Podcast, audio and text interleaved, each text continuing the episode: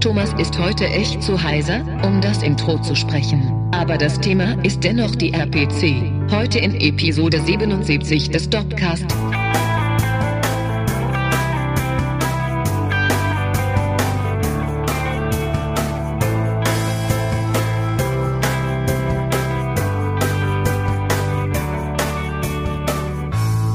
Hi und herzlich willkommen zu Episode 77 des Dorpcast. Einmal mehr sitzen wir hier, um über Dinge zu reden, die mit Rollenspiel zu tun haben. Und wenn ich wir sage, dann meine ich zum einen dich. Michael Skopio-Mingas, guten Abend. Und zum anderen mich. Hoi. Ihr hört es schon, ich habe mir eine, eine vollumfängliche, die, den Sprechapparat sehr in Mitleidenschaft ziehende Konkretze mit nach Hause gebracht. Und von wo habe ich mir die mitgebracht? Ich vermute mal von der RPC in Köln, auf der wir beide letztes Wochenende waren. Genau, das äh, nehme ich auch an. Die letzten Jahre hat es, glaube ich, immer dich erwischt. Das ist das erste Mal, dass es so rum zugeschlagen hat. Naja, ich, ich weiß nicht, ob es nach der RPC war, aber ja. Ja, das äh, dürfte trotzdem mehr oder weniger die Premiere sein, dass, dass äh, ich mich hier mal lad durch den, den Dorpcast schleppe. Ich gebe zu, das haben wir in der Vergangenheit auch ein, zwei Mal vermieden, weil ich dir gesagt habe, nee, ich nehme nicht auf, ich bin krank. Wohingegen du da immer härter durchgezogen hast. Aber andererseits reden wir heute über die RPC und das ist ja ein, ein aktuelles Thema und das noch eine Woche rausschieben wäre ja albern. Ja, irgendwelche Gedanken vorweg? War eine Messe und wir waren beide da.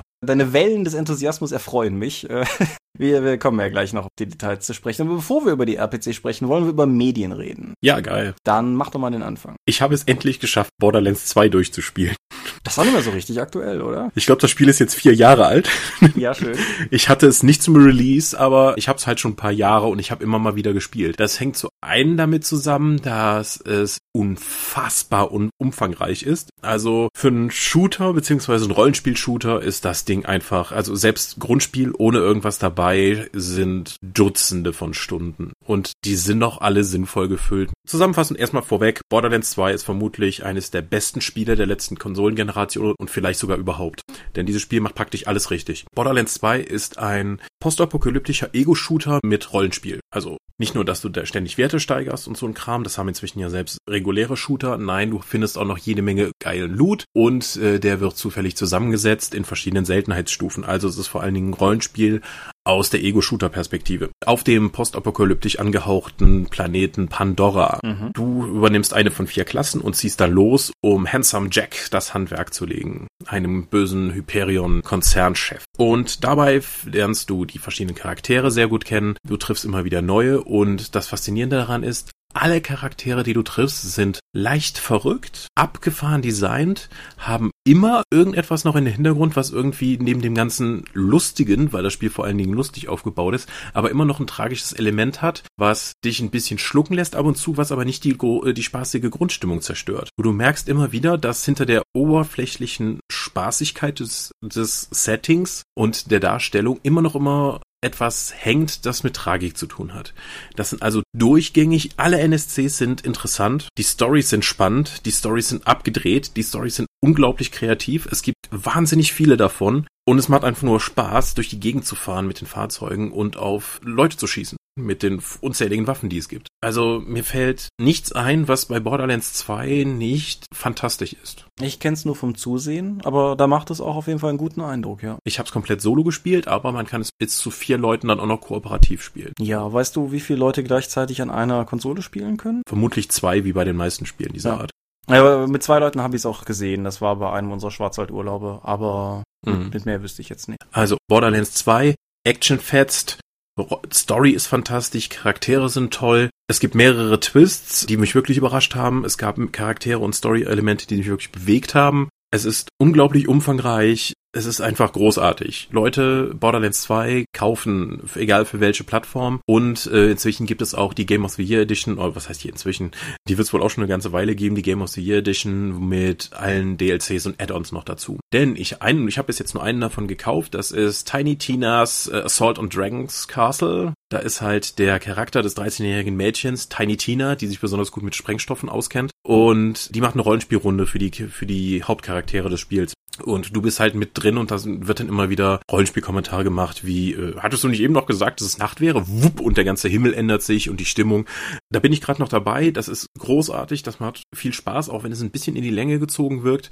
Zu den anderen DLCs kann ich nichts sagen. Okay. Ich finde, das Spiel kommt ja über Gearbox. Gearbox ist ein total spannender Hersteller, bei dem du nie weißt, was du kriegst. Ja. Ich meine, die haben 2009 Borderlands und 2012 Borderlands 2 gemacht. Und zwischen den beiden war Duke Nukem Forever. Ja, die haben nur ja praktisch das, was sie bekommen haben, noch abgeschlossen. Ja, ist richtig. Und danach kam Aliens Colonial Marines, was, Was sie auch nur für andere abgeschlossen haben. ja, aber was, was halt beides totale Gurken gewesen sind. Und ja Mhm. gut, es muss sich jetzt, denke ich, zeigen, ob Battleborn eine Chance hat, sich durchzusetzen in irgendeiner Es Form. kam auch noch Borderlands The Pre- The Pre-Sequel raus.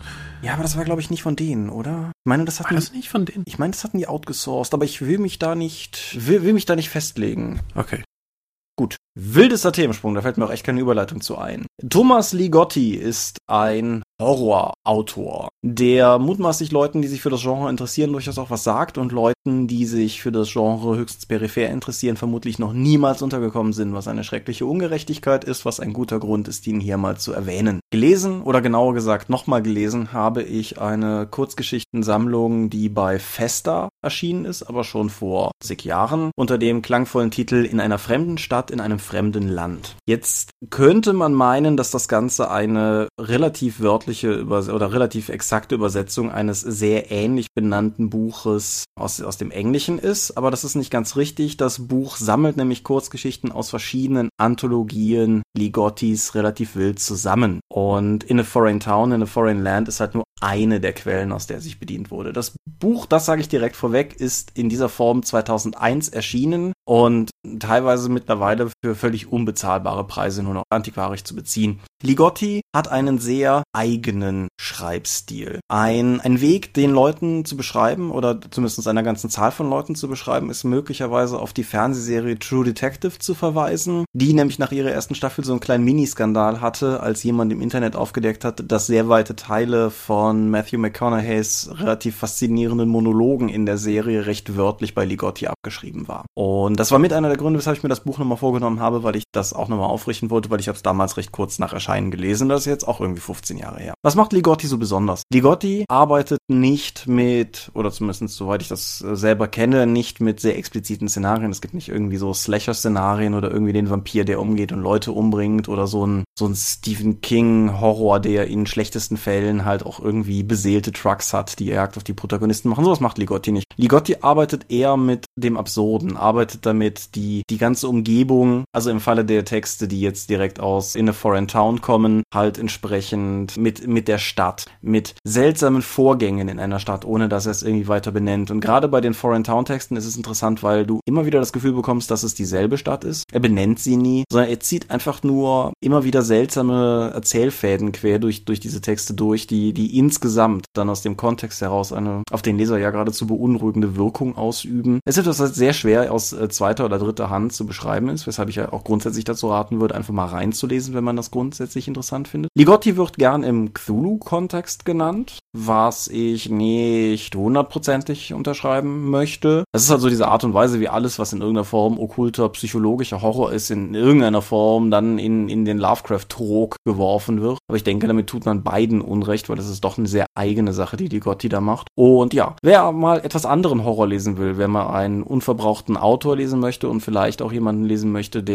viel mehr Aufmerksamkeit verdient hätte, als er es bisher erfahren hat, gerade in Deutschland, dem sei alles von Ligotti empfohlen, aber explizit in einer fremden Stadt, in einem fremden Land. In der vorliegenden deutschen Anthologie ist es auch durchaus so, dass die anderen Texte schwächer sind. Also wenn ich jetzt zu einer der enthaltenen englischen Antos raten würde, in a Foreign Town. Ich meine, ich hätte zuletzt mal noch eine Rezi in der Geek gelesen. Irgendeine von den Geeks von Ende letzten Jahres. Das ist äh, möglich. Also zu dem Buch würde mich jetzt akut wundern, aber es ist, meine ich, letztes Jahr irgendwas von Ligotti auch auf Deutsch erschienen in einem weitreichender verfügbaren Verlag. Aber da fragst du mich jetzt gerade zu viel. Ha. Das hat aber dann bei dir auch nicht mehr Eindruck hinterlassen, als, als das da eine Rezi war, oder? Ja, ich lese ja eine Menge von denen. Also zumindest, wenn ich dazu komme, die Geek zu lesen. Wie gesagt, ich hänge etwa ein halbes Jahr hinter meinen Ausgaben hinterher. Ja, das, das vorliegende Buch ist definitiv so ein richtiges fester Buch alter Schule. Ich weiß nicht, ob du die noch vor Augen hast oder mal vor Augen hattest. Aus, ähm, ne, diese A5-formatigen, ganz offensichtlich über einen On-Demand-Drucker gelaufenen Softcover. Aber ja, das tut den guten Texten ja keinen Abbruch. Gute Texte. Genau, und damit bist du dran. Ich habe mir die ersten fünf Hardcover-Bände bei CrossCult von Saga durchgelesen. Aha.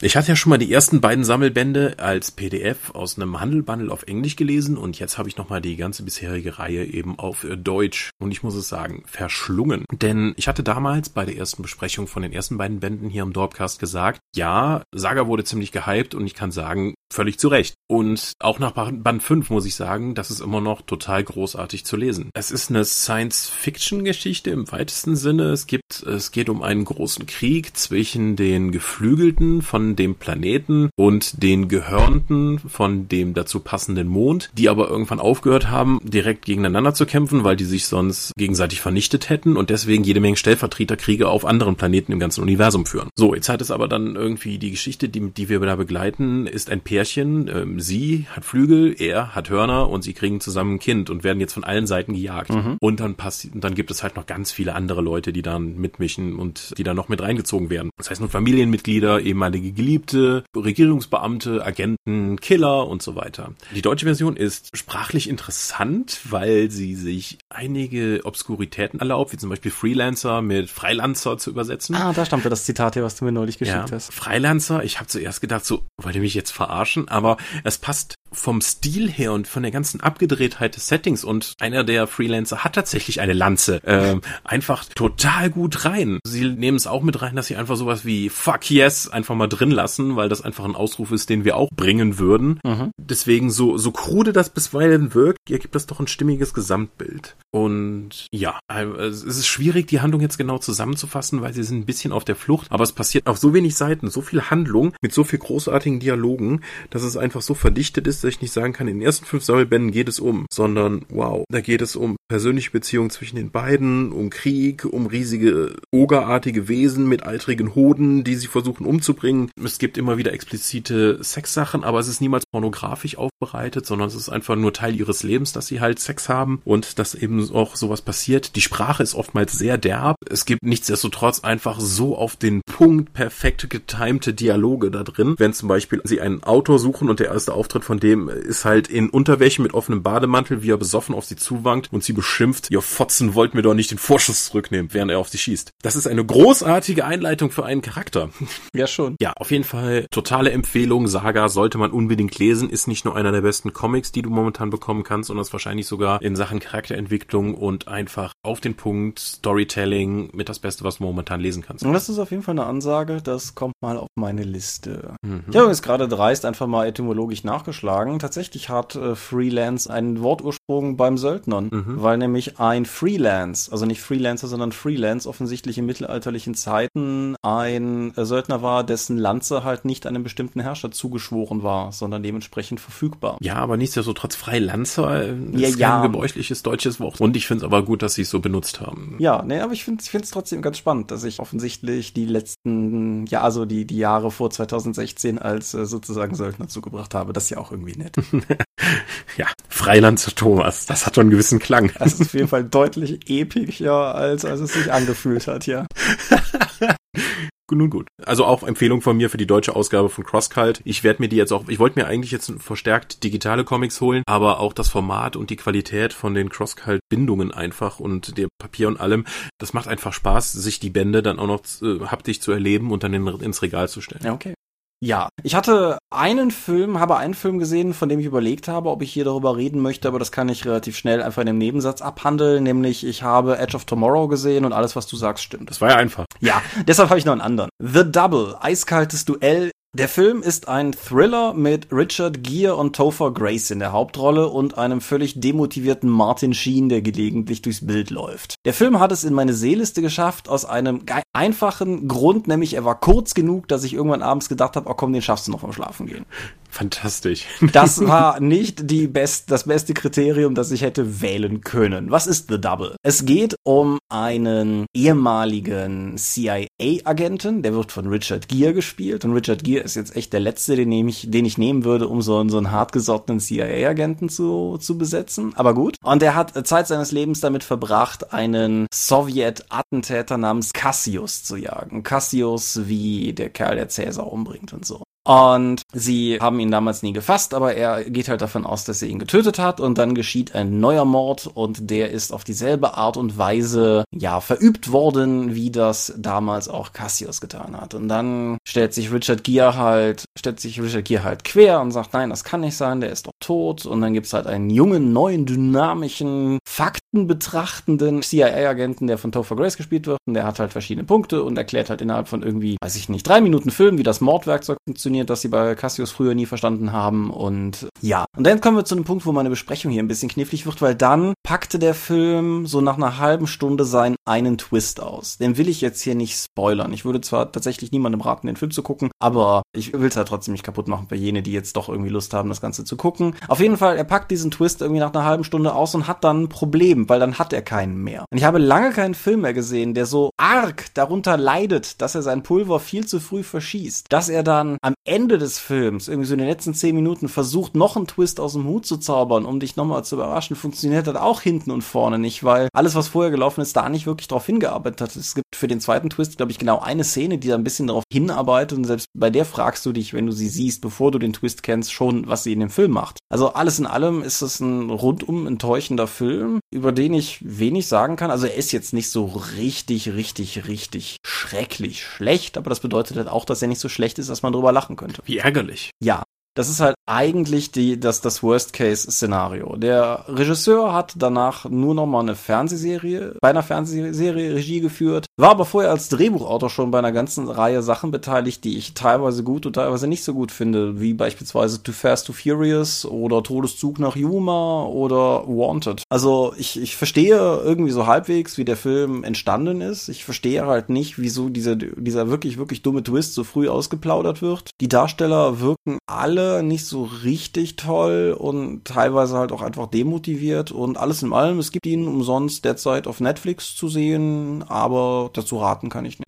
Es kostet immer noch Zeit und das ist halt sehr kostbar. Das ist allerdings richtig, ja. Ich habe es tatsächlich geschafft, in den vergangenen Wochen und Monaten auch einen Roman fertig zu lesen. Mhm. Und da ich ja mit der deutschen Ausgabe von War Machine Hordes in der dritten Edition immer noch in den letzten zwei Monaten scheinbar nicht ausgelastet war, habe ich auch noch den passenden Roman dazu gelesen, beziehungsweise der davor rausgekommen ist. Schon so ein bisschen Masochismus auch, oder? Es geht, also die, den Roman für die, tatsächlich jetzt die dritte Edition mit den ganzen innerweltlichen Änderungen in der in Zückner, der der Hauptnation, in der das spielt, äh, der liegt hier noch, Blood of Kings, der ist erst danach rausgekommen, als ich schon das Großteil durch hatte. Was ich jetzt gelesen habe, ist der zweite Teil von der Malcontent-Reihe. Ich habe hier den ersten, Into the Storm, schon mal vor ein paar Monaten besprochen. Mhm. Und ich habe jetzt den zweiten Teil gelesen, Into the Wild. Ja, worum geht's? Ein paar Soldaten der Malcontents, also diesem taffen Verbrecherhaufen, der zu der besten Elite-Rittereinheit des Reiches geschmiedet wurde, dank Plot, werden in eigentlich ihrer Freizeit dazu beauftragt, eine Expedition in die Wildnis zu begleiten, um dort irgendwelche Archäologen zu beschützen. Es wird relativ schnell klar, dass das vorherige Team, was mit der Ausgrabung beginnen sollte, von Werwolfsmenschen zerfleischt und gegessen wurde und die greifen nochmal an und dann gibt's ein Rückzugsgefecht. Das klingt jetzt nicht sonderlich komplex. Nee. Ist es auch nicht. ist es nicht. Also so richtig gar nicht. Der Plot ist eigentlich sowas wie eine Episode einer Fernsehserie. Aber der Autor schafft es, da wirklich konstant Action und Abenteuer reinzubringen. Das ist ein Page-Turner. Du, ich habe die ganze Zeit immer wieder, das, das liest du so locker flockig runter, da passiert die ganze Zeit was. Oh, es kommen neue Charaktere vor. Wetten, die sind am Ende, ja, sie sind tot. So. Wohingegen die Malcontents natürlich immer noch die harten Typen sind. Äh, der Acosta, der dabei ist, der hat sich, hat sich ja einer dunklen Göttin verschrieben mit dem Ziel, zum besten Kämpfer der Welt zu werden. Das ist sein Ziel. Und deswegen begleitet er die immer, weil er weiß, wenn wo die Make-Contents hingehen, kriegen die immer auf die Fresse und dann hat er die Gelegenheit, schwierige, äh, schwierige Wesen oder Kämpfer dann einfach umzunieten und dabei was zu lernen. Und es passiert die ganze Zeit was. Es ist wirklich spaßig. Also wie gesagt, Plot gibt's nicht viel. Charaktere sind mh, mm, oberflächlich, aber für Fans von Zückner, weil das sind nun mal die Storm Knights von denen, die da beschrieben werden, und auch von den wabgeborenen Wölfen von Zirkel Orboros plus einem bekannten Warlock von denen, der auch noch dann vorkommt. Kann ich das Ding auf jeden Fall empfehlen. Wer auf actionreiche, stumpfe Unterhaltung steht, sollte mal zugreifen. Den gibt's bis jetzt nur auf Englisch, in gedruckter Form und auch als E-Book. Aber man sollte schon ein gewisses äh, Interesse an den Eisernen Königreichen mitbringen und War Machine Hordes. Dann hat man, glaube ich, noch viel mehr Spaß dran. Das ist Military Fantasy. Das, davon kenne ich relativ wenig. Military Science Fiction kenne ich einiges, aber Military Fantasy kenne ich so nicht, aber das funktioniert hier sehr gut. Ja, das ist tatsächlich richtig. Da muss ich jetzt auch gerade an, angestrengt überlegen, ob mir da besonders viel einfällt in die Genre-Richtung. Hast du da nicht von der Schwarzen Kompanie irgendwann mal was erzählt? Ja, ja genau, die Black Company. Das wäre jetzt das eine ja. Beispiel, das ich, das ich auch mhm. angebracht hätte. Und hier gibt's halt noch den, den interessanten Unterschied zwischen der hochtechnologisierten Armee von, mit den Sturmrittern, die eben mit mechanischen, also eine Mischung aus äh, Technologie und Magie dann hellebladen Blitze verschießen können und der puren Wildheit der warpgeborenen Wölfe, die da sich verändern und die dann einfach versuchen zu zerfleischen und zu essen. Das ist ganz spaßig. Aber es ist ein bisschen anstrengend, dass die Malcontents halt, die, also die Heldentruppe und Acosta einfach so super sind und einfach alles immer schaffen, auch wenn sie es wieder ordentlich auf die Fresse bekommen. Aber am Ende haben, hat sich halt einer mal von denen ein Bein gebrochen und sie sind zerzaust und alle Gegner liegen halt platt um sie herum. Es ist relativ heroisch, aber ein bisschen mehr Herausforderung wäre doch schön gewesen. Trotzdem Empfehlung. Alles klar. Was ich gerade sagen wollte war, Black Company kommt auch irgendwann im Sommer jetzt der zweite Band bei Manticore, meine ich. Dann werden wir hier auch im Anschluss mit Sicherheit nochmal drüber reden, weil den werde ich dann auch lesen. Ja, aber ich habe noch einen Film geguckt. Jetzt musst du mir mal kurz helfen, weil ich mir echt nicht mehr sicher bin, ob wir den hier schon mal hatten oder nicht. Hast du hier mal über Snowpiercer gesprochen? Ich glaube ja. ja. Ich habe den gesehen, aber ich weiß nicht, ob ich hier im Dorpcast drüber gesprochen habe. Gut. Naja, egal wie, um nochmal vorne anzufangen. Wir befinden uns in einer postapokalyptischen Zukunft, in der der Rest der Menschheit in einem Zug lebt. Dieser Zug fährt ununterbrochen durch das ewige Eis, denn die Welt ist unter einem endlosen Frostmantel verschwunden und wer den Zug auch nur verlässt, ist quasi instant tot, so, so kann man sagen. Und gleichzeitig ist das Sozialgefälle in diesem Zug völlig aus den Fugen, weil es gibt einerseits so eine Unterschicht von Arbeitern und, und Pöbel, der am hinteren Ende ähm, des... Das sind ja keine Arbeiter, weil sie nicht arbeiten. Ja, du, du nimmst mir sozusagen die, äh, das, das, äh, das vorweg, genau. Naja, auf jeden Fall äh, Leute, die rumlaufen, als wären sie Arbeiter und äh, die halt am hinteren Ende des Zuges leben und irgendwelche komischen Sojapacks futtern müssen, Klammer auf Glauben, Soja, Klammer zu, mhm. all das. Und eben, je weiter du nach vorne kommst, desto nobler wird halt der Zug. So ist die Grundidee. Diese Grundidee klingt relativ dumm. Und es wäre jetzt auch gelogen zu sagen, dass das nicht so ist. Dennoch, finde ich, macht der Film unfassbar viel Spaß. Es ist halt schon eine sehr metaphorische Verfilmung. Man darf jetzt nicht irgendwie davon annehmen, dass das alles Sinn ergeben muss, wie das Ganze aufgebaut ist. Und ich tat mich auch aufgrund der völligen Überzogenheit äh, doch ein bisschen schwer. So, okay, jedes Mal, wenn jemand irgendwie zum Friseur muss, muss er durch den Saunawaggon durch? Ja. Was zur Hölle? Und nebenbei, wo wohnen eigentlich die Leute? Also die, die nicht hinten im Zugabteil sitzen. Weil du siehst zwar irgendwie zwei Wohnabteile oder so, aber das kommt ja hinten und vorne nicht hin. Egal. Eben. Naja, also wer weiß. Also der, der ist ja für den europäischen Markt auch nochmal massiv gekürzt worden. Vielleicht haben sie mehr Unfug rausgenommen. Ich bin mir unsicher, ob der jetzt gekürzt worden ist. Weißt du das sicher? Weil ich weiß, dass er gekürzt werden sollte, weil die Weinsteins, Weinsteins, ja. wie auch immer, die waren der Meinung, dass der Film zu klug wäre für das amerikanische Publikum und wollten den kürzen, haben sich, aber da hat sich dann der Regisseur, dessen Namen ich jetzt einfach mal als Junho Bong ausspreche, ist auf jeden Fall Koreaner, hat sich da auf jeden Fall gegen gewehrt. Ich weiß es nicht. Also die Fassung, die ich gesehen habe, geht auf jeden Fall zwei Stunden, sechs Minuten, ist die Fassung auf Netflix und ja, ähm, ja ich finde, der guckt sich teilweise so ein bisschen wie, wie ein französischer Film. ja, du, du, du guckst dir das an und denkst dir, das sieht ja gut aus, aber ich verstehe nicht, was da passiert. ja, auch mit teilweise sehr freakigen Kameraperspektiven und sehr, sehr ungewöhnlichen Schnitten und ja, auch diesem, diesem Überzeichneten in der Darstellung. Das ist definitiv weniger amerikanisches Kino als auf jeden Fall was anderes. Mhm. Das ändert nichts daran, dass äh, für Leute, die, sagen wir mal, amerikanische Schauspieler durchaus mögen, eine Menge coole Leute in dem Film drin sind, wie ich finde. Chris Evans, unser Captain America der Herzen, spielt Curtis, den Anführer einer unweigerlichen Rebellion hinten unter dem, in dem Pöbelwaggon, die sich dann irgendwann anschickt, nach vorne zu, zu marschieren. John Hurt spielt seinen, seinen weisen Mentor-Typen. Wobei ich den, den, den coolsten Auftritt eigentlich von Tilda Swinton finde, die als völlig bizarre, ähm, ja, Pressesprecherin ist vielleicht ein bisschen viel gesagt. Spokesperson trifft es halt schon irgendwie besser. Ist sie nicht Kanzlerin? Das ist so unklar. Auf jeden Fall ähm, mehr oder weniger, also ihre Rolle aus Sicht des hinteren Waggons scheint ja zu sein, diejenige zu sein, die manchmal nach da vorne kommt und irgendwelche Reden zu schwingen. Ja. Aber nee, die fand ich auf jeden Fall ultra cool drin und Ich glaube, der Film macht ein Geheimnis draus, deshalb will ich es mal nicht ausplappern, aber die Person, die vorne im Zug nachher am Ende anzutreffen ist, fand ich auch sehr cool. Hat, hat mir auch extrem mhm. gut gefallen. Also alles in allem, ich finde den Film total sehenswert. Eine schwere Empfehlung. Er ist krude, er ist, wie du sagst, eine sehr extreme Metapher. Er ist relativ wild zusammengeschnitten. Er guckt sich überhaupt nicht wie Filme, die man kennt und die reine objektive Handlung ergibt vielleicht auch nicht unbedingt so viel Sinn, aber ich, wie gesagt, ich finde ihn unglaublich sehenswert. Es, es gibt zumindest, es ist zumindest mal einer dieser Filme, über die man später sehr stark reden muss, weil warum genau koppeln die nicht einfach die letzten beiden Waggons ab? Weil die Leute, die die Unterschicht da eben bilden, die ja aufbegehren wollen, arbeiten nicht, die produzieren nichts. Mhm. Die können doch nicht nur dafür da sein, damit ab und zu mal ein Kind da rausgezogen wird. Ja, manchmal werden ja auch andere Leute rausgezogen. Ich weiß nicht, ob der Film das vielleicht nicht äh, extrem genug zur Schau, aber zum Beispiel am Anfang holen sie sich ja auch einen Violinisten. Das stimmt. So als, als Fundgrube ja. von Unterhaltungsmaterial. Aber sie sagen ja auch, dass da irgendwie jetzt schon, das wäre jetzt die dritte oder vierte Revolution oder so etwas, die die jetzt da losbrechen. Und es gibt ja offensichtlich eine gigantische Menge an Menschen in diesem Zug, die keine andere Funktion haben, außer nur darauf zu warten, dass hinten Rebellion ausbricht, um die dann zu verprügeln. Ja, zum Beispiel der Waggon voller Ninjas. Ninja ist ein sehr starkes Wort für das, was da ist. Aber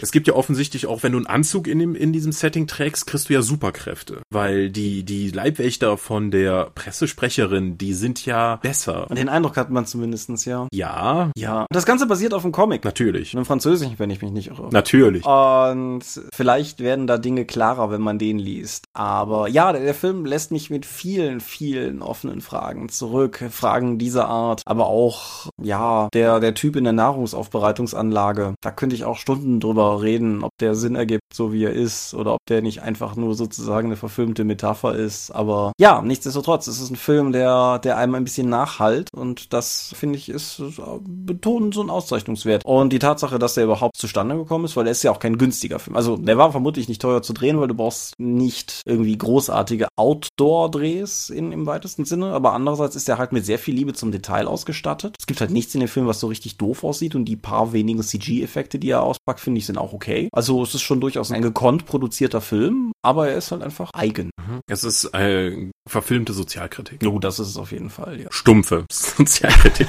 Aber nun gut. Ja. Nun denn, äh, Ich weiß auch nicht, was mir das Ende sagen soll, aber das wäre jetzt, glaube ich, zu viel. Ja, es gibt am Ende so ein paar Dinge, über die wir irgendwann mal sprechen können, aber nicht im Dropcast, weil es spoilert. Wie dem auch sei, ähm, Postapokalypse im Zug. Wer denkt, das klingt super, Snowpiercer ist auf Netflix, ist auch sonst irgendwie zu haben. Ich empfehle. Ich habe es über Amazon Prime gesehen.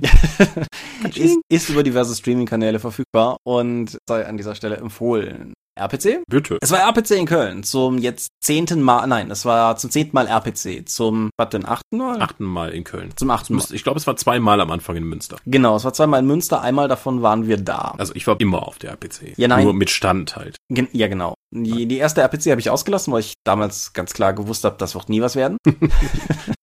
ja, äh, mein, meine prophetische Gabe ist nicht immer so ausgeprägt. Nee, wie dem auch sei. Also es war wieder RPC. Und ich muss sagen, ich freue mich jedes Jahr auf die RPC. Die RPC ist immer immens anstrengend und es gibt mittlerweile ja auch durchaus im, im Szenekreisen genug Diskussionen darum, ob denn das jetzt eine emotionslose Verkaufsveranstaltung oder so eine Art Meet and Greet für die Macher der Szene oder tatsächlich für jeden eine belohnenswerte Veranstaltung ist ist. Wie dem auch sei, ich bin jedes Jahr gerne da. Ich habe bisher keine RPC bereut und dies ist keine Ausnahme. Wie ist bei dir? Genauso. Ja. Nein, also ich finde, die APC hat sich zur zweitwichtigsten Veranstaltung nach der Spielmesse gemausert. Je nachdem, was du präsentieren möchtest. Es ist halt einfach, das ist sehr gut gelegt. Also einfach knapp ein halbes Jahr vor der Spielmesse. Mhm. Das gibt einfach vielen Leuten Zeit. Der multimediale Ansatz funktioniert nach wie vor sehr gut. Einfach Fans von verschiedenen Genres und eigentlich ganze Kategorien wie Manga, Anime, Cosplay, Videospiele, Tabletop, Rollenspiel, alles zusammenzukriegen und daraus irgendwie eine spaßige Veranstaltung für alle zu machen. Und es ist eine der wenigen Möglichkeiten, dass du tatsächlich noch neue Leute auf so einer Veranstaltung fürs Rollenspiel begeistern kannst und auch junge Leute abgreifst. Ja, ich habe zwei Beispiele dazu. Zum einen, äh, klar, die ein wie sechs Freunde ziehen äh, potenzielle Nicht-Rollenspiele an, weil es einfach ein Thema ist, mit dem viele Leute sich in irgendeiner Form identifizieren können, seien sie einfach aus unserer Generation oder seien sie Eltern, die was suchen, was sie auch mit ihren Kindern machen können. Die APC gibt uns halt als Dorp auch einfach die einmal im Jahreslauf im Prinzip einmalige Gelegenheit, da mit einem fetten fünf Roll-Up-Stand zu stehen und einfach zu sagen, hey, hey, ein wie sechs Freunde, das sind wir oder so. Ja, also nicht nur die Option dazu geben, vor allen Dingen äh, das äh, zu machen, vor allen Dingen kostenlos zu machen, weil die RPC nach wie vor die Aktion Fandom fährt und damit dann so Kleinprojekten wie uns dann ermöglicht, einfach Standfläche zu bekommen für Umme. Genau. Und wenn man einfach mal überlegt, was das uns kosten würde, dahin zu gehen, geschweige denn einen vergleichbaren Auftritt auf der Spielemesse hinzulegen, das ginge halt einfach gar nicht und das gehört halt auch honoriert. Nein, aber wie gesagt, das zum einen für Nicht-Rollenspieler als Ansatzpunkt und zum anderen hatte ich dieses Jahr erstmals einen an dem, am Stand bei uns, der war von Mystics of Mana angezogen worden und der erzählte mhm. mir auch die erste RPC, auf die er gefahren ist, ist er noch gefahren, weil er Konsolen-Rollenspiele spielt und er mal auf so eine Messe wollte. Und jetzt irgendwie zwei, drei Jahre später fährt er halt dahin, weil er Pen-Paper-Rollenspieler geworden ist. Unter anderem deshalb. Aha. Und fährt halt hin, um sich die Pen-Paper-Sachen anzuschauen. Also dieser multimediale Ansatz, wo ich noch gesagt habe, du bist das erste lebende Beispiel, das mir live unterkommt, was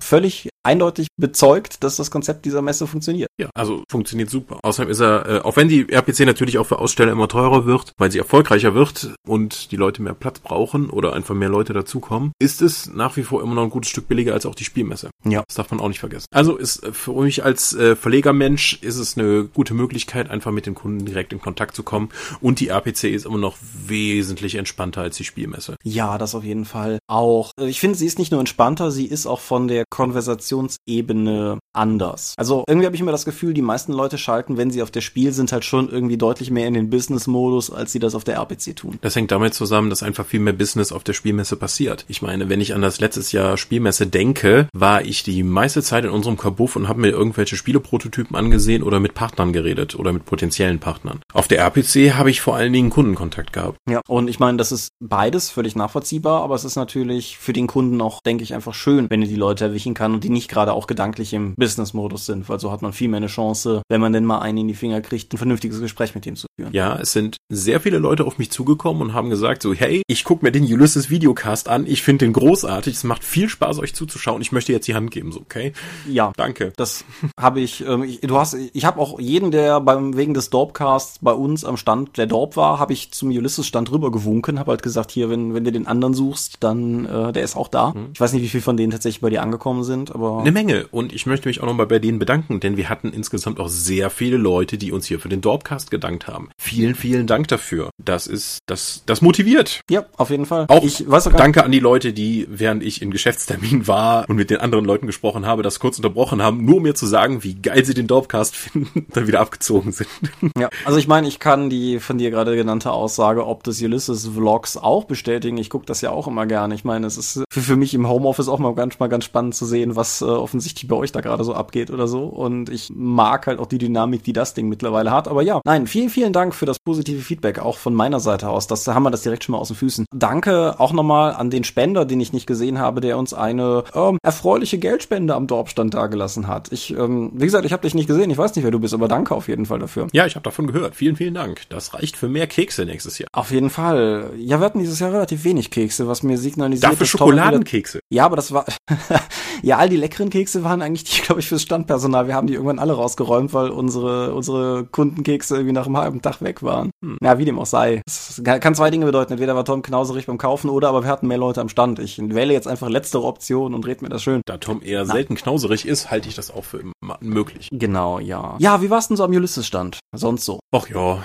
ich weiß nicht, also wir haben es diesmal ja getrennt, dass der, äh, der allgemeine Infopunkt bei uns an der Ecke war und an der anderen Ecke des Standes waren die DSA-Hansel zusammengefärscht. Und äh, ich habe immer nur hinten gesehen, dass Alex, Ivi und Nico halt die ganze Zeit von DSA-Lern belagert waren und denen irgendwie brav Fragen beantwortet haben. Ich habe da immer wieder Leute rübergeschickt. Miriam und ich am anderen Ende für die Nicht-DSA-Bereich waren da weniger frequentiert, aber nichtsdestotrotz gab es sehr viele Anfragen für Warhammer 40.000 und Star Wars, die ich dann glücklicherweise an Miriam weitergeben konnte. Aber auch noch Fragen zu Earthdawn, wo einige Leute noch gar nicht mitbekommen hatten, dass es eine neue Edition gibt und sie jetzt Infos eingeholt haben. Ja. Wo wir schon bei Danksagungen waren und wo du es gerade sagst, Miriam, falls du diesen Dropcast hörst, danke für den Kaffee am Samstag, der hat mein Leben gerettet. Aber ja, wie, wie dem auch sei. Ja, nicht, ich fand's, ich fand's sehr angenehm am Ulysses Stand. Ich war ja zeitweise auch da. Hm. Wir hatten diesmal ja sehr, sehr offen gehalten mit jede Menge Platz für die Demorunden. Also die Fläche war genauso groß wie letztes Mal, aber ich glaube, wir hatten ein Drittel weniger Tische für Demorunden, um einfach mehr Platz am Stand zu haben, damit es nicht mehr so gedrängt ist. Wir hatten jetzt auch nicht so viele Tabletops dabei, wie wir es normalerweise haben sollten, als äh, der größte Tabletop-Produzent, Anbieter in Deutschland für den Kram. Wir hatten, das hat mehrere Gründe, wegen der eben erwähnten dritten Edition von War Machine und Hordes, weil jetzt Demo-Runden dafür zu geben und den Leuten dann zu sagen, übrigens, in nicht mal vier Wochen kommt die neue Edition raus und dann funktionieren einige von den Sachen anders. So, aha, nein, das haben wir uns also gespart, genauso wie für Warzone, wo auch nächsten Monat die Second Edition erscheint. Diesen Monat. Oh, diesen Monat die Second Edition erscheinen soll. Wir hatten aber noch Alien vs. Predator am Stand, das ist aber auch eher ein Brettspiel. Und mhm. wir haben es im Vorfeld geklärt, dass der Predator-Clan Deutschland vorbeikam und die dann auch Promo bei unserem Stand gemacht haben. Und das ist natürlich geil. Auf jeden Fall. Wenn du dann Predator und einen Marine am Stand äh, an, an dem Brett sitzen hast, die dann irgendwie ihre Figuren hin und her schieben und wir haben konnten Fotos davon machen, das war schon toll. Und endlich ist fucking Aventuria im Verkauf.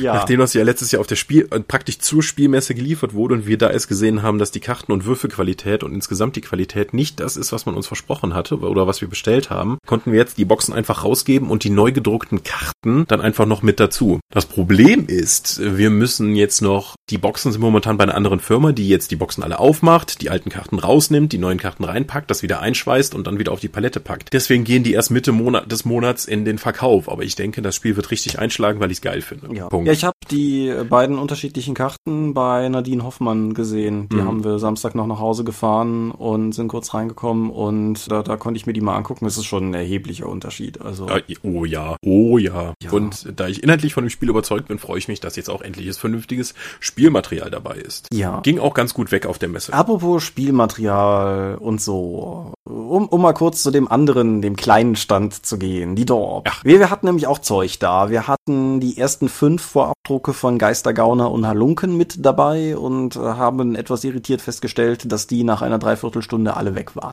Was ist denn das für ein Produkt, Thomas? Ja, ich glaube, wir haben ja auch schon mehrfach darüber gesprochen. Geistergauner und Halunken ist der erste Abenteuerband für die 1W6 Freunde. Das ist seitdem, wann ist die erste Auflage bei Prometheus damals erschienen? 2009? Kommt das hin? Pff, was weiß ich. So rum auf jeden Fall. Auf jeden Fall, seit, seitdem ist es eigentlich mein Wunsch gewesen, Abenteuerbände für das Spiel zu machen, weil ich finde, zum einen bietet es sich einfach an aufgrund der Natur des Spiels. Es ist auch so ein bisschen so, ja, ich finde, ich finde, von den Jugenddetektiv-Romanen kommt oder sowas. Irgendwie hatte ich immer den Wunsch, dass das so nach und nach mehr verschiedene Bände mit verschiedenen Themen auch werden. Und Geistergauner und Halunken ist jetzt endlich der erste, ein, ein Stück Wunscherfüllung, wie auch im Vorwort steht. Und darin enthalten sind vier Abenteuer. Die sind mehrheitlich äh, in irgendeiner Form an das Geisterthema gekoppelt, aber wie sich das für Jugenddetektivkram gehört, gibt es natürlich nicht so richtig das Übernatürliche. Meistens hat es halt irgendwie eine relativ einfache Erklärung, wenn man erstmal raus hat, worum es wirklich geht. Das Ganze hat irgendwie knapp unter 100 Seiten, wird für 12 Euro den Besitzer wechseln und wie gesagt, wir hatten von dem Softcover-Buch hatten wir fünf Exemplare vorab da und die wurden uns äh, aus den Händen gerissen und ja, das, das ist äh, auf jeden Fall mehr, als ich erhofft habe und bekräftigt mich umso mehr darin, dass da nächstes Jahr der nächste Abenteuerband erscheinen kann und soll. Und ja, das, das war sozusagen Highlight Nummer eins. Der, der Ralf Sandfuchs, den Dorpcast-Hörer aus der Folge 5051 kennen, kam zu Beginn der RPC vor, zu mir und meinte, ich habe gehört, du hast was für mich. Und als ich unsicher fragte, ja, vielleicht, was willst du denn, sagte er, alles.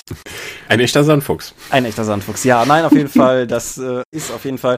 Das Buch wird im Juni in den Handel kommen. Der Moritz Melem wird es jetzt noch einmal durchlekturieren, da hat er sich freiwillig gemeldet. Ja, Mai, dann will ich ihn nicht aufhalten. Und ja, dann, dann wird es im Laufe des Juni auch erscheinen. Was bereits zu haben ist als Download und anders wird es in der Form auch nicht geben, ist die Leseprobe zu Mystics of Mana, die erste. Die erste Leseprobe schildert Megaterra, das Setting von Mystics of Mana. Mystics of Mana, das 16-Bit Japano-Rollenspiel in Pen-and-Paper-Form, das äh, du und ich gemeinsam schreiben, wird halt entsprechend nach und nach mit Teasern versehen. Das war jetzt der Setting-Teaser und wir hoffen, so im Sommer dann einen Regelteaser rausbringen zu können. Das ist ja dann mehr so deine Baustelle. Ja, das wird auf D&D 5 basieren dann. Genau. Und ja, wie gesagt, die Leseprobe ist online, 26 Seiten. Was wir im Zuge dieser Leseprobe endlich rausrücken konnten, rausrücken wollten, ist, dass Melanie Filippi unser Artwork gestaltet, was meiner Meinung nach die beste Entscheidung ist, die wir beide seit langem getroffen haben. Das genau, da wir dank Spenden und äh, unseren privaten Finanzmitteln jetzt auch die Möglichkeit haben, tatsächlich mal Leute für uns für Arbeit zu bezahlen, haben wir uns gedacht, hier, Melanie, wir mögen deine Arbeit, hättest du nicht Bock auf das Projekt? Und sie meinte, wie? Und äh, ja, so sind wir zusammengekommen. Ja, und das ist,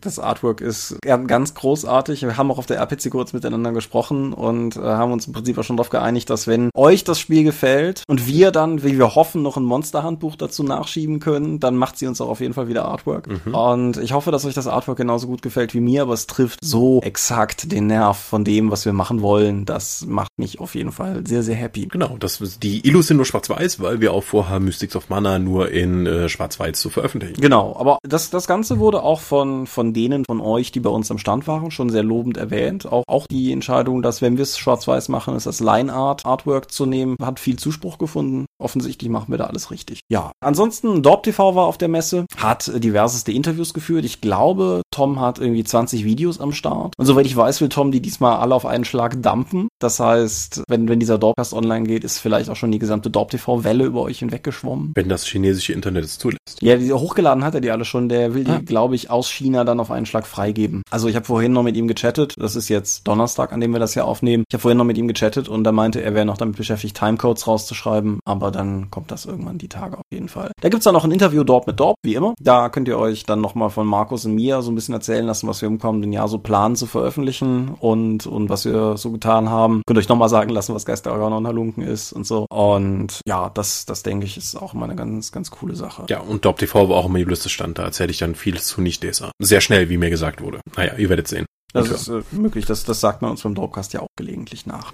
Ja. Coole Produkte anderer Leute. Hast du irgendwas gesehen, was dir gefallen hat? Was ich mir noch intensiver anschauen möchte, ist auf jeden Fall das Fantasy Age, das jetzt bei mhm. Truant erschienen ist. Das nehme ich aber dann wieder aus dem Lager mit, da muss ich nicht mitschleppen von der Messe. Ich habe mir Frostgrave auf Deutsch geholt. Das ist ein kleines Tabletop, was man mit bis zu zehn Figuren spielt. Immer eine Magier, ein Lehrling und dann ein bisschen Gekröse, was man halt dann mitnimmt, um in einer verschneiten Stadt auf Schatzsuche zu gehen, um magische Gegenstände zu finden und seinen Magier hochzuleveln. Das klingt super interessant. Das Buch ist echt schön geworden. Ich werde mich da weiter einlesen. Es macht momentan, ist sehr erfolgreich und ich bin äh, fasziniert davon, dass es bei Miniaturicum jetzt eine deutsche Fassung davon gibt. Ist es das Buch, was ich am Stand durchgeblättert habe? Es ist klein und blau im Hardcover. Genau, ja, das, das hatte, ja. das gucktest du mit Nadine Schäkel gerade durch, als ich ja. dazu kam, da hatte ich das auch durchgeblättert. Ja, es ist wirklich sehr schön. Also Tabletop interessiert mich naturgemäß nicht sonderlich, aber es ist auf jeden Fall ein schönes Buch. Das wäre vielleicht ein Tabletop, was sich auch interessiert, weil es starke narrative Ansätze hat und eben mit bis zu zehn Figuren, maximal zehn Figuren gespielt wird. Das heißt, es ist auch relativ schnell zusammengedengelt. Auch wenn man ein bisschen viel Gelände braucht, vermutlich. Das hast du eher nicht. Aber wenn der Matthias auch drauf abfährt und dich dazu einladen würde, ich würde dir es dir empfehlen. Ja, der lädt mich erstmal, das würde übrigens auch den einen oder anderen Dropcast-Hörer freuen zu hören, der lädt mich demnächst erstmal zu einer Trail of Cthulhu-Runde ein, um mir mal zu zeigen, oh. wie, wie, wie richtiges Cthulhu geht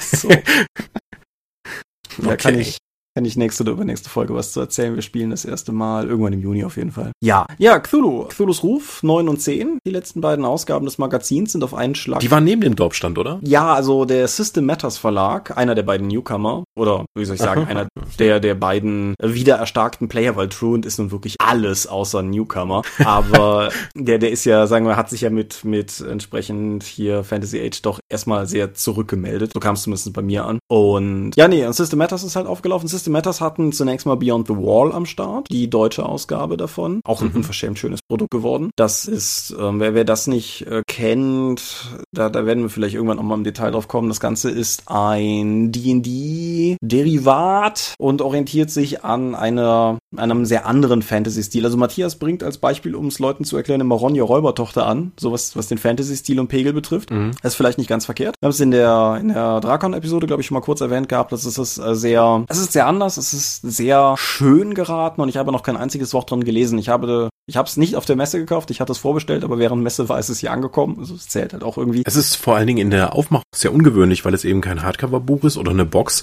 sondern eine Mappe mit mehreren einzelnen kleinen Heften. Ja, wobei ich da noch immer unsicher bin, wie ich das finde. Also ich finde diese Mappen schön. Ich finde diese Mappen vor allen Dingen schön, die gibt's ja schon für die jeweils zwei Ausgaben Cthulhu's Ruf, dass du die da sozusagen jeweils mhm. gebündelt in den Schrank stellen kannst, damit du, das war glaube ich der ursprüngliche Gedanke, damit du einen Buchrücken hast. Ja. Diese Mappen sind jetzt aber natürlich inhärent nicht gerade das stabilste Stück Verpackungsmaterial Material auf Erden. Außerdem glaube ich, dass es sich im Laden gar nicht mal so gut macht und dass die Händler nicht so wirklich glücklich damit sind, dann irgendwie mal eins aufzumachen und dann irgendwie 20 Teile fallen einem entgegen. Ich weiß aber gar nicht, ob die so sehr im klassischen Sinn in den Laden kommen. Ich habe zumindest auf den ersten Blick auf dem Ding jetzt auch keine ISBN entdeckt. Nein, ich glaube, das ist vor allen Dingen, im, die haben ja eine, wir haben ja kein Crowdfunding dafür gemacht, sondern eine Vorbestelleraktion und wenn 200 Vorbesteller zusammenkommen, wollten sie es eben machen.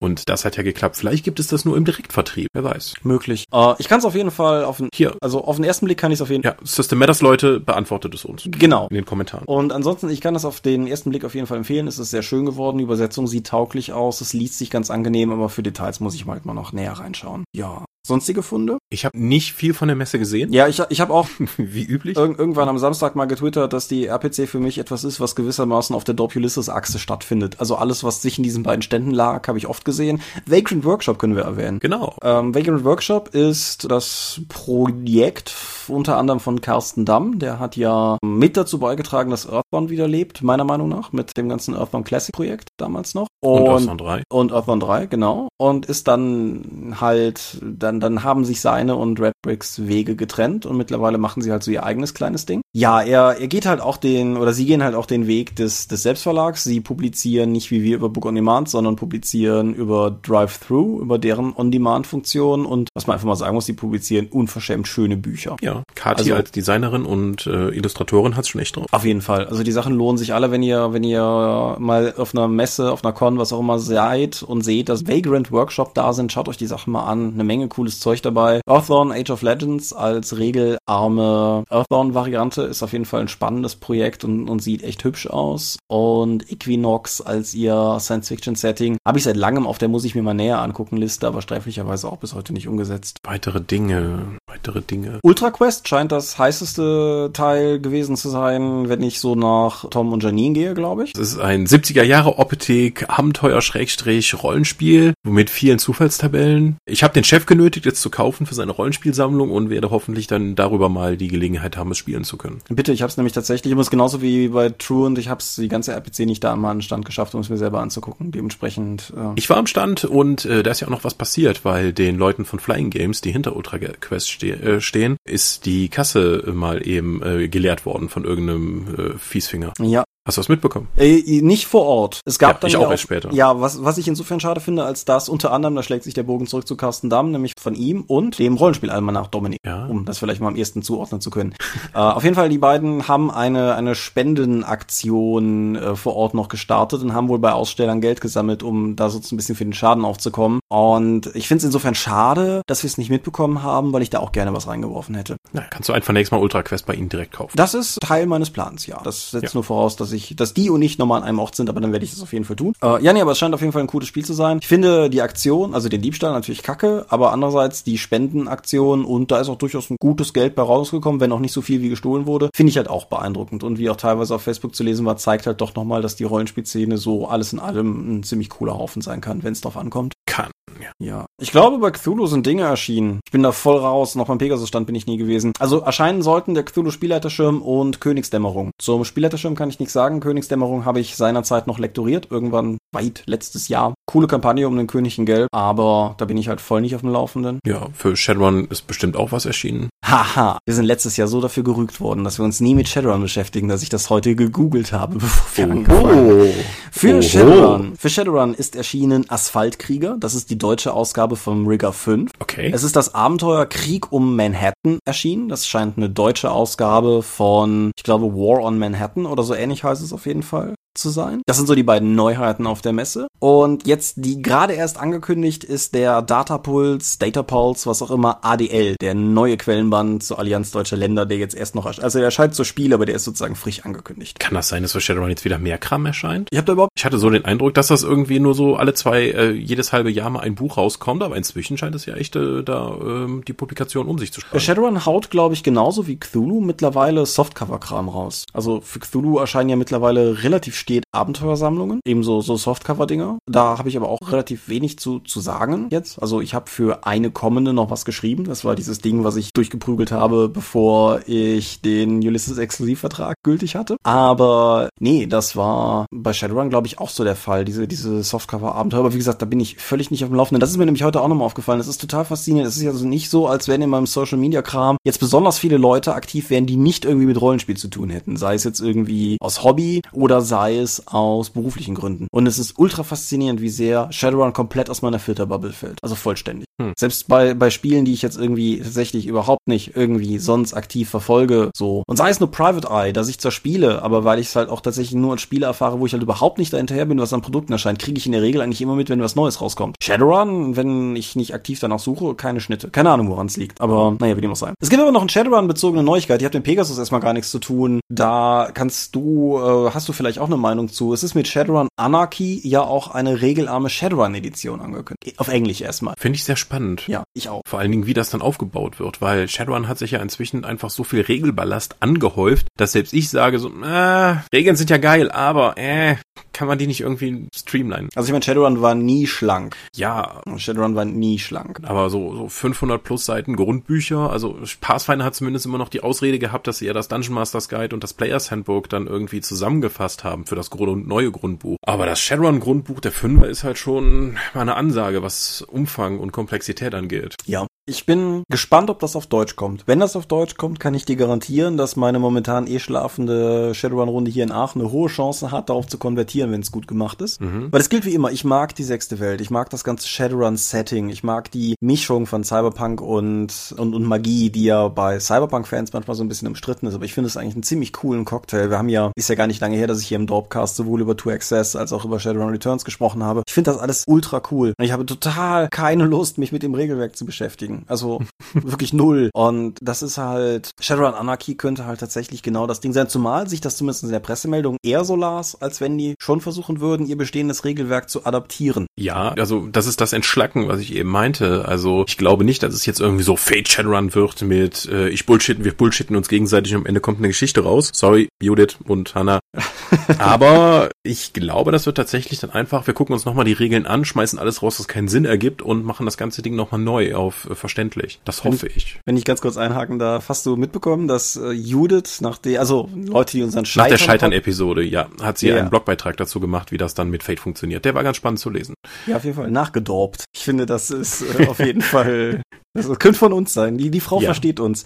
Nein, also Shadowrun Anarchy interessiert mich total. Ich fürchte, das Dorp TV Interview war dieses Jahr nicht mit Tigger, sondern war mit, ich glaube, einem der Pressevertreter von Pegasus. Okay. Ich hatte zwar Tom und Janine geimpft, dass sie da auf jeden Fall nachfragen sollen, ob das auf Deutsch kommt, aber die beiden haben mir da zumindest im Vorfeld schon alle Hoffnung genommen, dass, wenn das so neu ist, der da wahrscheinlich eine Ansage zu hat. Mhm. Äh, ich habe aber auch versäumt, sie danach nochmal zu fragen, ob da was bei rausgekommen ist. Dementsprechend ist das jetzt kein absichtlich offensichtlicher Werbehinweis auf das Shadowrun-Video von DorpTV, aber vielleicht steckt da mehr drin, weil ich, wie gesagt, ich hoffe, dass es auf Deutsch kommt, aber ich weiß von nichts.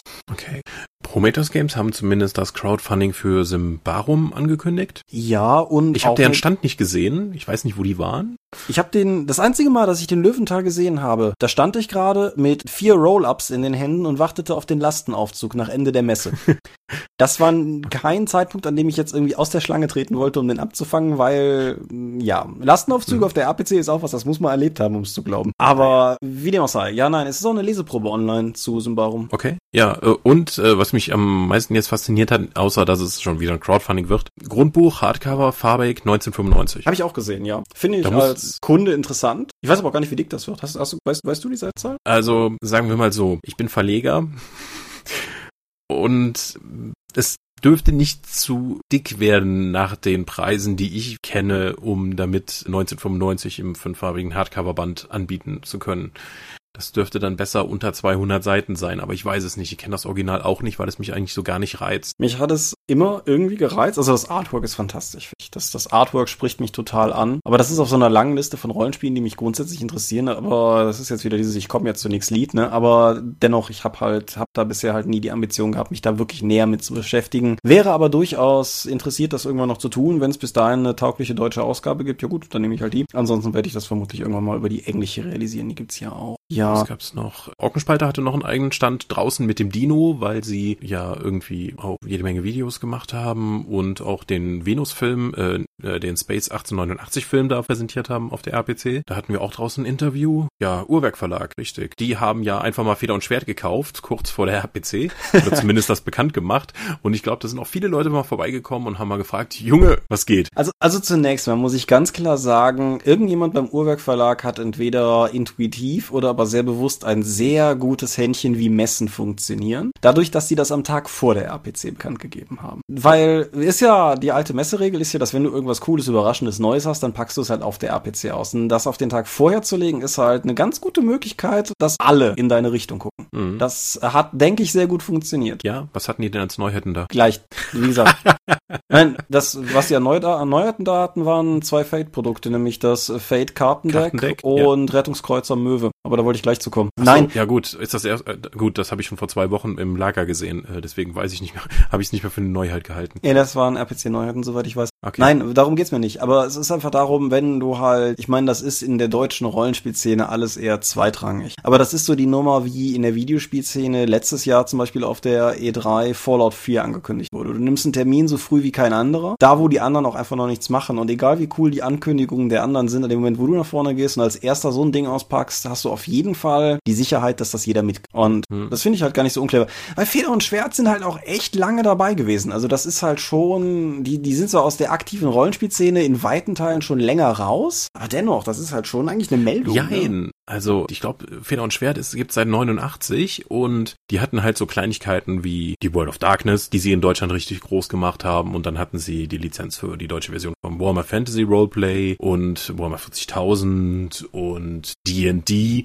Also das, die waren schon große Player am Markt, aber dann haben sie irgendwann sich aus dem Rollenspielbereich aktiv zurückgezogen, nur noch Auftragsarbeiten für andere gemacht in Sachen Übersetzung, Lektorat, Layout. Aber äh, jetzt sollen sie sich auch bei Uhrwerk weiterhin um den Romansektor kümmern kümmern und auch Splittermond-Romane betreuen und so etwas. Ist ja auch durchaus clever. Ich meine, der Feder und Schwert haben ein interessantes Portfolio an Romanen, also allen voran die Dresden Files und sind auch einfach im Romansektor gut. Und hier ähm, natürlich die, die Steampunk-Reihe, wo unter anderem Judith und Christians Romane erscheinen. Aber sind halt wirklich in den Romansektor abgewandert. Und Uhrwerk hingegen, ich weiß gar nicht, ob die in die Richtung schon mal in irgendeiner Form ihre, ihre Arme ausgestreckt hatten, sind mir als, als Romanverlag. Die haben eine Myr die haben eine Myra nur Kurzgeschichten Sammlung mit Netz der Intrige veröffentlicht. Ja. Aber sonst fällt mir auch nichts ein im Fiction-Bereich. Insofern bietet sich das ja schon arg an. Und da ja auch in der großen Eigenmarke, die Feder und Schwert im Rollenspielbereich hatte, nämlich Engel ohnehin schon diese, diese Zusammenarbeit besteht. Ja klar, das, das bietet sich halt schon durchaus an. Was ich eigentlich am interessantesten fand, war die Art und Weise, wie es bekannt gegeben wurde, in Form dieser, sagen wir mal, sehr sachlichen Pressemeldung. Ja, ist doch schick. Ich finde halt, es gibt ja verschiedene Arten, wie du sowas transportieren kannst. Du kannst halt sagen, irgendwie so, ja, und wir haben jetzt hier irgendwie überlegt, überlegt, wir, wir legen unsere Kräfte zusammen.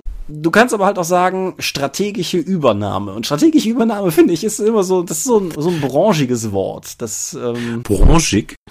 ja, du weißt, was ich meine. ja, ist, äh. Aber gut, wir werden sehen, was daraus wird. Ich habe ja. von der RPC selber jetzt relativ wenig aufgeschnappt, ob da, also die Teilzeithelden haben einen Bericht darüber online, was da jetzt wohl draus werden wird, aber im Großen und Ganzen scheint es wirklich vor allen Dingen das zu sein. Uhrwerk macht Rollenspiel, Feder und Schwert macht Romane und das ist jetzt halt alles unter einem Banner. Mhm. Aber du hast recht, Feder und Schwert gibt es seit 89. Das ist schon eine lange Zeit. Also, das stimmt. Das sind nochmal zehn Jahre mehr als unsere Olle Dorp. Das ist halt schon Ja. Schon, schon eine Menge Zeit. Da war Internet noch kein Thema. Alter, da war ich sechs. Ja. ja. Da bist du nur mit Träumelchen um Weihnachtsbaum gelaufen. Auf jeden Fall. Ja. Was gab's noch zu sagen? RPC, ich finde das Cosplay jedes Jahr beeindruckender. Ganz kurz, bevor wir darauf kommen, gerne, aber noch bevor wir darauf kommen. Mir ist heute zum ersten Mal untergekommen, was Rettungskreuzer Möwe eigentlich ist. Also ich habe das im Vorfeld der RPC so zwei, dreimal gehört, so irgendwie das jetzt auch raus und das klang halt so, so, so, weiß ich nicht, nicht als wenn mich das interessieren würde. Jetzt habe ich das Cover gesehen und die, die Beschreibung gelesen und ärgere mich total, dass ich es mir auf der Messe nicht mal angeguckt habe, weil ich finde das wirklich faszinierend. Also ja. ist halt ein Fate-Setting, gut, damit ist es gefährliches Territorium. Aber grundsätzlich finde ich eine weitgehend überflutete Welt und dieses recht düstere Cover und dieses Seefahrtszenario macht mich neugierig. Werde ich mir mal näher anschauen. Und es spielt in den 80ern. Und es spielt in den 80ern. DK Plus, ganz DK Plus. Ich will nicht über ungelegte Eier reden, aber wir haben im Zuge der RPC über zwei potenzielle neue Dorp-Marken gesprochen und beide spielen in den 80ern. Also die 80er machen, machen Dinge einfach besser. Ja, wir sind jung genug, um das noch nostalgisch völlig zu verklären. Ja, auf jeden Fall. Aber gut, du wolltest über Cosplay reden. Ja, die sind an uns vorbeigelaufen und es war halt, also durchgängig super beeindruckend, was da inzwischen alles möglich ist. Nicht nur in der Qualität, sondern auch in der Quantität. Ich meine, hast du die Transformers gesehen? Nein, habe ich nicht. Das ist ja. Also es gab zwei Leute, Leute. Einer hat halt einen großen weißen Muscle Car Transformer gespielt und dann noch seine Begleitung, irgendwie so einen rosa äh, kleineren Wagen und die waren halt riesig groß auf Stelzen, perfekt designt. Da sind noch hinten an den Türen, die am Rücken waren, waren noch Räder dran, die sich gedreht haben. Das Ding hat geblitzt, es hat gefunkt, es hat Geräusche gemacht, es war groß und sehr, sehr beeindruckend. Sehr cool. Nein, ist völlig an mir vorbeigegangen. Ich habe auf dem Weg zur Messe mit Matthias und Neo drüber gesprochen, dass ich gespannt bin, was dieses Jahr das dominierende Kostüm ist. So wie vor einigen Jahren keine RPC ohne 27 Jack Sparrows irgendwie ausgekommen ist. Mhm. Und mein persönlicher Eindruck ist, dass die Quote an Harley Quinns im Stil des kommenden Suicide Squads recht auffällig hoch war. Ja, das stimmt. Also ja? das scheint irgendwie ein Thema zu sein. Ja. Also neben den allgegenwärtigen äh, Deadpools war das auch ich hab merklich. Ultra niedlich. Ich habe einen Kinder-Deadpool gesehen. Der war halt, weiß ich nicht, ging mir so bis zum Oberschenkel vielleicht. Jean nicht so viel durch seine Maske zu sehen, weshalb die Eltern die ganze Zeit hinter ihm herliefen und den irgendwie von Säulen strategisch ablenken mussten und so. Ja, und ich, ich wüsste gerne, was die Eltern dem Kind sagen, was es, als was es sich da kostümiert hat. Wir gucken jetzt mal gemeinsam diesen Film. naja. RPC Awards. Du warst nicht da? Nein, ich war nicht da. Ich schon. Also hm, man sitzt da erstmal und guckt sich jede Menge Trailer an, die noch dann auf der Hauptbühne laufen. Ich habe dann auch erstmal mein Wissen, was aktuell dann noch ansteht in Sachen Videospiele aufgefrischt durch diese Trailer. Offensichtlich spielt man bei Final Fantasy 15 eine japanische Boygroup. Das ist korrekt. Und erlebt deren Abenteuerwahn nach. Das war es. Ich habe ich vorher überhaupt keinen Kontakt mit gehabt. Ich habe mich nur schlapp gelacht bei dem Trailer. Mal ganz abgesehen davon, dass es keine Rundenkämpfe mehr zu geben scheint. Ja, es ist auch äh, korrekt. Dafür haben sie ja jetzt, was ist denn das? Bravely Default, glaube ich, als äh, eigene Reihe, die sich viel mehr spielt wie alte Final Fantasies als die heutigen Final Fantasies. Okay, aber ich war eh nie der große Final Fantasy Fan. Nichtsdestotrotz, dann war die RPC-Verleihung, dessen großes Vor dessen großer Vorteil dieses Jahr war, dass sie sehr schnell vorbei war. Es ist, das zieht sich manchmal, aber die gemeinsame Moderation von Mairi und dem äh, Tommy Krabweis, dem Berntos Broterfinder und Mara Regisseur und Autor und so weiter, war äh, unterhaltsam, kurzweilig und hat tatsächlich Spaß gemacht. Und es war halt nicht ewig gedauert, wie einige RPC-Sachen schon mal waren. Ich weiß noch, an eine der, vor ein paar Jahren war es so, dass halt jeder Beitrag, der irgendwie nominiert war, mit einem 20-sekündigen Clip äh, mhm. ähm, eingeleitet wurde. Und wenn du halt so eine Kategorie mit zwölf Nominierten hast, das zieht sich. Vor allen Dingen so 20 Sekunden lang ein Buch interessant zu inszenieren in einem Video. Schwierig. Das hat diesmal sehr viel besser funktioniert. Ja, an die Verleihung erinnere ich mich. Das ist, glaube ich, die letzte, auf der ich gewesen bin. Sehr interessant zu wissen, dass das mittlerweile anders läuft. Dann überlege ich mir das nächste. Also dieses hing, diesmal hing es einfach damit zusammen, zusammen, dass meine Fahrgelegenheit fuhr und ich gerne heim wollte irgendwie. Ja. Aber ja, es ist immer noch ein Publikumspreis, deswegen hat es auch geschafft. Und als der Delic dann oft, weil Ur, der Delic hat das Deponia-Rollenspiel eingereicht, nicht Uhrwerk, äh, weil Uhrwerk sich meines Wissens nach nicht am RPC Award beteiligt. Und deswegen hat Deponia auch einfach mal DSA 5 geschlagen. Weißt du was? Das ist was, das werde ich meinen Kindern noch erzählen, wenn ich halb betrunken im Sessel sitze. Es, äh, es werden ja immer die ersten Aha. drei Plätze nachher bekannt gegeben. Warum hängst du betrunken mit deinen Kindern ab? das weiß ich nicht. Ich hoffe, ich habe keine. Wie dem auch sei. Nein, es werden die ersten Aha. drei Plätze bekannt gegeben und ja. Platz zwei und drei sind in dieser Reihenfolge das Schwarze Auge 5 und die Vampire V20 Deutsch. Mhm. Die habe ich beide gelayoutet. Ja. Also rein rein auf Layout aus Layout Perspektive habe ich also Silber und Bronze geholt. Man muss sich auch mal einfach, mal selbst geil finden können, Thomas. ja, und dann kommt der Deponia quer von der Seite geflogen und geht auf den ersten Platz. Das ähm, Bam! ja, ist auf jeden Fall beeindruckend. Also ich gönn's ja. dem Spiel.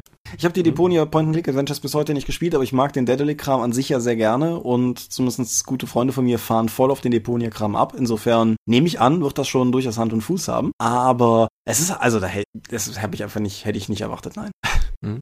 Wie meinte Nico auch schon so, hm, da haben ja mehr Leute für die Pony abgestimmt, als sie es gekauft haben. Ähm, aber das ist auch so ein Knackpunkt an den RPC Awards. So interessant auch ein Publikumspreis ist, es gibt bei der Abstimmung keine Möglichkeit, eine Kategorie zu überspringen, wenn du, wenn dir einfach das nicht zusagt, und dann nimmst du einfach das Thema, was dir vage vertraut erscheint. Ja. Assassin's Creed hat übrigens den besten Roman gewonnen.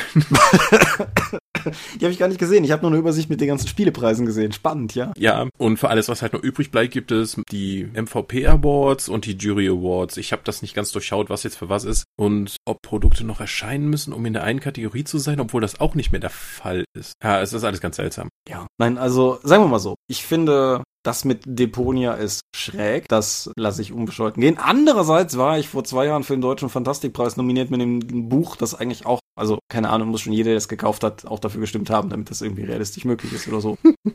Insofern will ich daher gar nicht so sehr drum rummeckern. Nein, ich finde es, ich finde es dennoch auch cool, dass halt äh, sowohl Vampire als auch DSA einfach nominiert waren, weil jetzt unabhängig von meiner Beteiligung, ich finde, dass es beides ziemlich geile Spiele sind und coole Bücher. Insofern ist das schon auf jeden Fall, das auf jeden Fall in Ordnung. Aventuria hat, hat einen Preis geholt, oder? Ja, ja, auch den ersten Preis in der Gesellschaftsspiele-Kategorie. Genau. Das, Für ein Spiel, äh, das offiziell nur 150 verkaufte Exemplare oder so auf der Spielmesse hatte, nicht schlecht.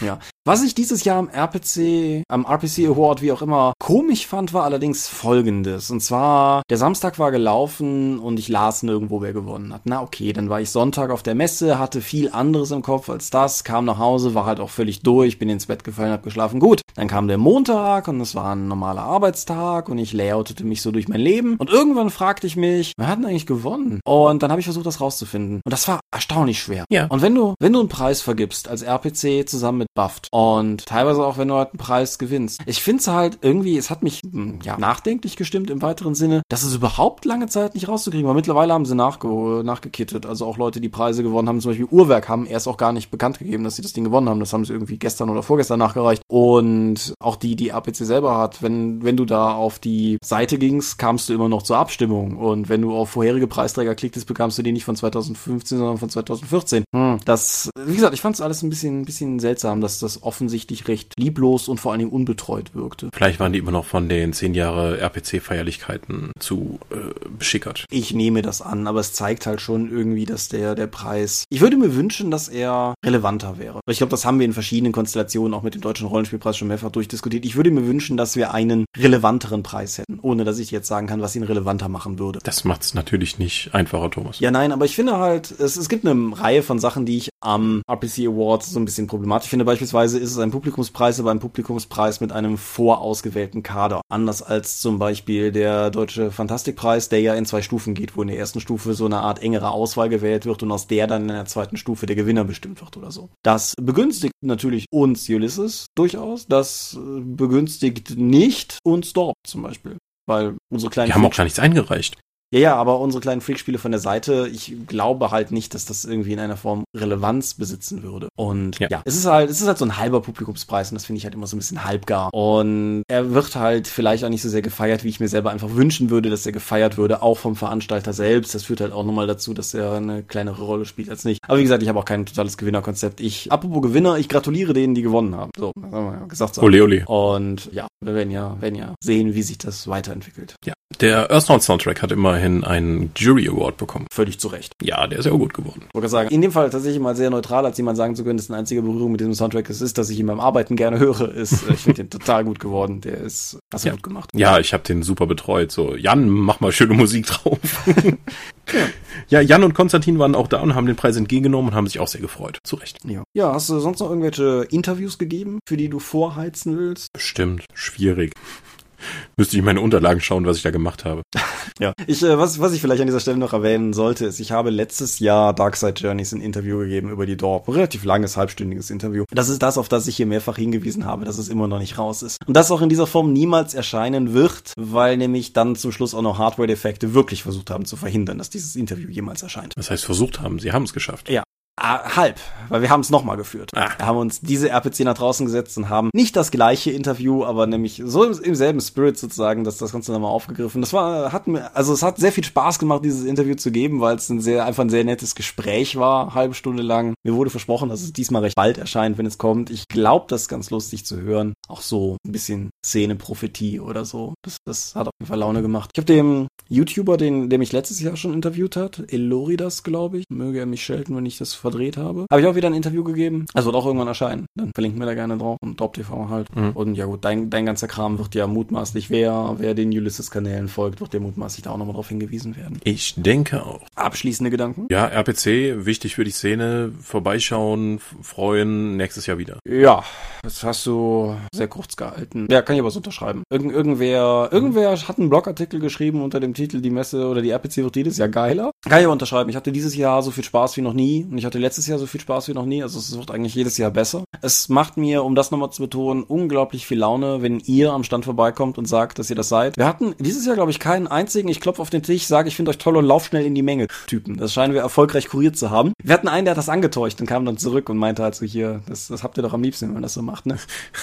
Ja, mein, mein Ego-Moment war am Fahrkartenautomaten in Aachen schon angesprochen zu werden. So, hey, ich kenne dich von der Dorp. Und ich kann mit Fug und Recht sagen, dass ich in dem Moment überhaupt nicht wusste, was, was mir da gerade passiert. Nichtsdestotrotz, egal, wenn ihr uns irgendwo seht, auch das heißt jetzt nicht auf einer Con oder so. Sagt Hallo. Es ist total cool, dass ihr da draußen seid. Und es macht total viel Spaß, dass ihr da draußen seid. Und es ist noch viel cooler, wenn wir wissen, wer ihr seid. Und ja, wenn wir Gesichter zu euch kriegen und ein paar Worte wechseln. Ja, solange es nicht in Stalking ausartet, ist das okay.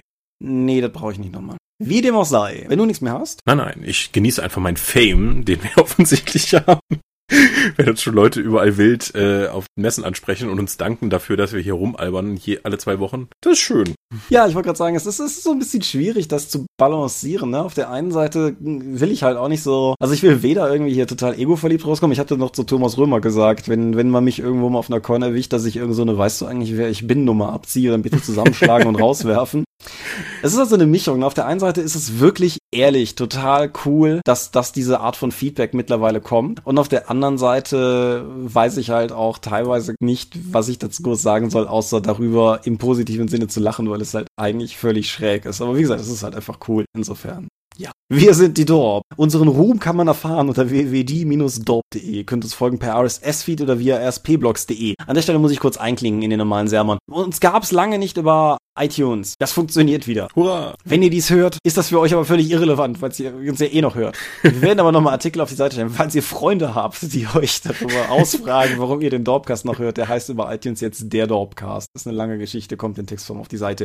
Ihr könnt uns abonnieren via iTunes. Wir freuen uns über gute Bewertungen. Wir haben Accounts bei Facebook, bei Google+, bei YouTube und bei Twitter. At die Dorp geht an den Tom, at Seelenworte geht an mich. Seelenworte ist der Name meines Blogs und meines Instagram-Accounts und wir haben momentan keine Drakon auf dem Schirm. Irgendwann nächstes Frühjahr. Danke für alles. Wir sehen uns auf der nächsten Con und hören uns in zwei Wochen hier wieder. Ciao. Ciao, ciao. Nächster Live-Auftritt der Dorp ist Feencon, richtig? Ach, kann sein. Ja, ich meine, so ist das. Also dann bis zur Feencon, bis in 14 Tagen hier. Adieu und ciao, ciao.